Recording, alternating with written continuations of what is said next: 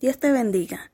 Mi nombre es Eliana Piñero y para mí es de sumo gozo poder dirigirme a ti en esta oportunidad tan hermosa para hablarte acerca de un tema importante titulado La madurez espiritual. Y para ello vamos a utilizar la referencia bíblica ubicada en Primera de Timoteo capítulo 4 versículo 12. Y dice, Ninguno tenga en poco tu juventud, sino sé ejemplo de los creyentes en palabra, conducta, amor, espíritu, fe y pureza. Cuando hablamos de madurez espiritual, nos referimos a una persona que deja que el Espíritu Santo de Dios dirija su vida y lo haga fructífero en el reino de Dios. Ahora bien, Generalmente este tema es asociado con las personas adultas. Muchos adultos por su parte menosprecian a los jóvenes asociando su edad con la inmadurez, mientras que por otro lado muchos jóvenes promueven esta mala fama debido a su mal comportamiento, el cual muchas veces es rebelde o alocado. Sin embargo, vemos que esta palabra que Pablo dirigía era hacia un joven, un joven que se mostró comprometido al punto de ser un fiel colaborador de su ministerio. Pablo lo consideró como un hijo y lo valoró, lo entrenó como ministro de Dios y lo impulsó a cumplir con la voluntad de Dios. Este pasaje de la Biblia nos deja tres enseñanzas muy importantes.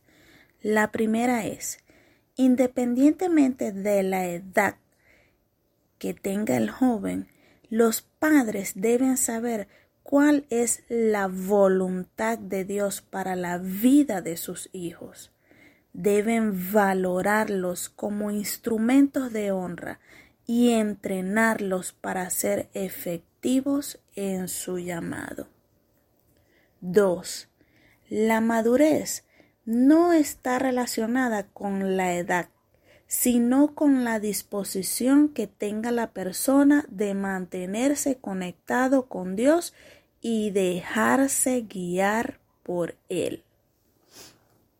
3 el joven debe tomar las recomendaciones dadas en este pasaje leído, el cual, se encuentra en Primera de Timoteo 4:12. Debe seguir estas recomendaciones para ser perfeccionado en la madurez espiritual. Las recomendaciones dadas en este verso son A ninguno tenga en poco tu juventud. Cuando dice ninguno, se refiere a nadie. Repito, a nadie. Se refiere aún hasta a ti mismo. Como jóvenes, muchas veces somos confrontados con presiones sociales que incitan para hacer lo malo y en muchos casos por el temor al rechazo, a las burlas y al que dirán, te muestras permisivo a prácticas que te llevan conforme a la corriente de este mundo, haciendo que bajes de nivel espiritual. Y en este caso, el único perdedor eres tú. Es importante que sepas que la gente va a llegar hasta donde tú lo permitas. Es importante concientizarte del valor que tienes para Dios. Sí, Señor, tú vales mucho para Dios. Así que debes tener el valor para poner los límites de seguridad necesarios. Te repito, Tú vales mucho para Dios y eres clave para su obra.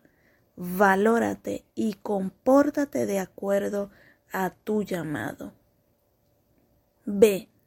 Sé ejemplo en palabra. En Lucas 2.47 vemos que Cristo con tan solo 12 años de edad maravillaba a la gente con lo que decía.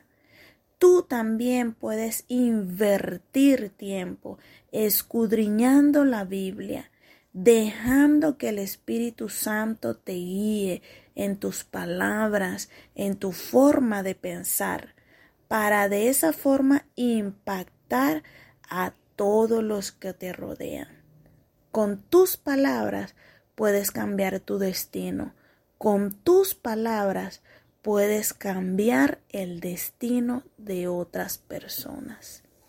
Sé. Sé ejemplo en conducta. En el capítulo 2 de Esther, observamos que Esther era una joven de conducta intachable, obediente y tenía la humildad necesaria para dejarse instruir.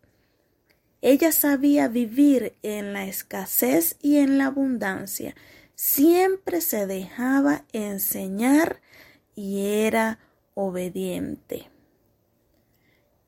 D. Sé ejemplo en amor. En Primera de Samuel 16:7 refiere que Dios miró el corazón de David, quien era el menor de todos sus hermanos, pero era el que estaba dispuesto a cuidar, alimentar y poner su vida a favor de las ovejas de su padre. Todo lo hacía con amor y dedicación. Dios ve cuando hacemos todo con amor. Dios ve la verdadera intención de nuestro corazón y de acuerdo a ello nos recompensa. Cuando haces todo con amor, Dios te sabrá recompensar muy bien. El amor multiplica tus ganancias. Es el valor que te hace sobresalir del resto de la gente. Muchas veces dejamos de hacer cosas buenas o de ayudar a la gente porque creemos que todos pagan mal. Pero déjame decirte que la clave para hacer las cosas con amor es enfocarte que todo lo que haces es para Dios y de Él es que vendrá tu recompensa, no de las personas. E. Sé ejemplo en espíritu. Samuel desde muy pequeño creció y sirvió en el templo de Dios. En primera de Samuel 3:19 vemos que su actitud y comunión agradó tanto a Dios que Dios siempre estaba con él y no dejó caer a tierra ni una palabra de Samuel. No importa si creciste en el Evangelio o si eres nuevo creyente, si decides agradar a Dios y se lo demuestras con tu obediencia a su palabra, vas a crecer espiritualmente y Dios te bendecirá por ello.